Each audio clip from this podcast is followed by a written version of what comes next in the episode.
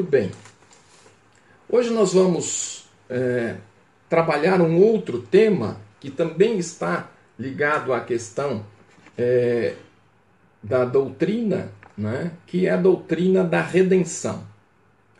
Essa doutrina ela está em conjunto, porque no momento em que nós aceitamos o Senhor Jesus como único e suficiente Salvador de nossas vidas, tanto a regeneração, a glorificação, a santificação, a justificação, elas ocorrem ao mesmo tempo. Então você não tem como dizer que uma aconteceu antes da outra. Mas é importante você entender o princípio que cada um tem, cada um ela tem um sentido e um porquê, né?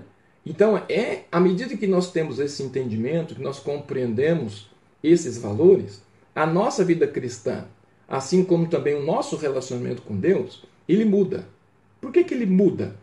Porque nós começamos a entender de maneira muito mais profunda, com conhecimento, qual foi o ato de Cristo, por que Cristo tomou aquela atitude, por que, que Cristo morre pelos meus pecados, por que, que as palavras da cruz elas estão todas elas ligadas a versículos bíblicos, né?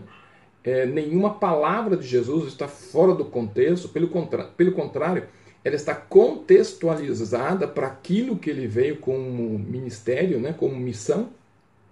E aí nós precisamos então entender o porquê que é, esses princípios, essas doutrinas, esses elementos, eles são importantes para o nosso conhecimento e para nossa, é, o nosso caminhar com Deus. Então, uma das coisas que nós precisamos, primeiramente, dentro da doutrina da redenção, que nós vamos estar pensando hoje sobre esse tema, né? É, redenção, o resgate por um preço. Né? Então, redenção quer dizer resgate. Então, vamos começar de maneira bem simples, é, trazer algumas questões para que nós possamos iniciar, então, a construção desse pensamento. O que é redenção? Simplificadamente, nós podemos dizer que redenção significa livrar alguém através do pagamento de um preço. A ideia ela está associada com a de resgate. Então, nós vamos ter a construção do tema para chegarmos até Jesus.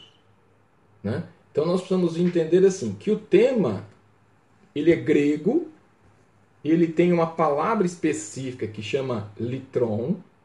Essa palavra era usada para o ato de pagar o resgate de escravos de guerra. OK? Então, esse grego que vai ser utilizado para a construção dessa ideia, porque o grego ele vai ser a linguagem ou a língua que se é utilizada na época, é como se fosse o inglês, né? Todas as nações utilizavam uma língua de comunicação e nesse tempo o grego ele fazia esse papel. Por isso então o Novo Testamento ele é, ele é feito em grego por causa da contextualização das pessoas que lá estavam. Né? Então nós temos o Antigo Testamento no hebraico com alguns elementos de aramaico mais o Novo Testamento em grego. Então, uma das coisas importantes que nós precisamos entender é o termo. Né? Nós estamos construindo a ideia. No grego, litron, ele traz uma ideia de um, um ato de pagar. Esse pagamento nada mais era do que o resgate de um escravo de guerra.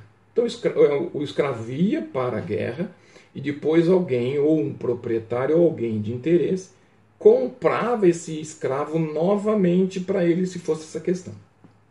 Num grego clássico, porque nós temos na Bíblia um grego antigo, essa rapsódia que nós vamos ter do Ilíada é um termo de litron onde é empregado para a recuperação do cadáver de Heitor nas mãos dos gregos. Então, na mitologia, né, na Rapsódia da Ilíada, nós vamos ter a palavra litron sendo empregada para a recuperação do cadáver de Heitor das mãos dos gregos. Há um outro texto, há um outro elemento, há um dicionário que nós chamamos de lexo. Né? Então, o grego ele tem um dicionário e esse dicionário é um lexo. E nesse dicionário, a tradução que nós vamos ter para a questão de litron é assim: é aquilo que se oferece para libertar, resgatar um homem de uma escravidão bárbara, que vai ser traduzido como uma redenção. Essa redenção vai ter a ideia de resgate. Esse resgate vai acontecer através da compra. Essa compra vai acontecer por quê? Por causa do poder da escravidão. Para que nós possamos então pegar todos esses elementos e trazer por aspecto bíblico e nós começarmos a construir a ideia, então nós precisamos entender então que como que esse termo de redenção, de resgate, como é que ele vai entrar no pensamento bíblico? Então nós vamos ter hoje uma ideia, né, é, como é que isso aconteceu.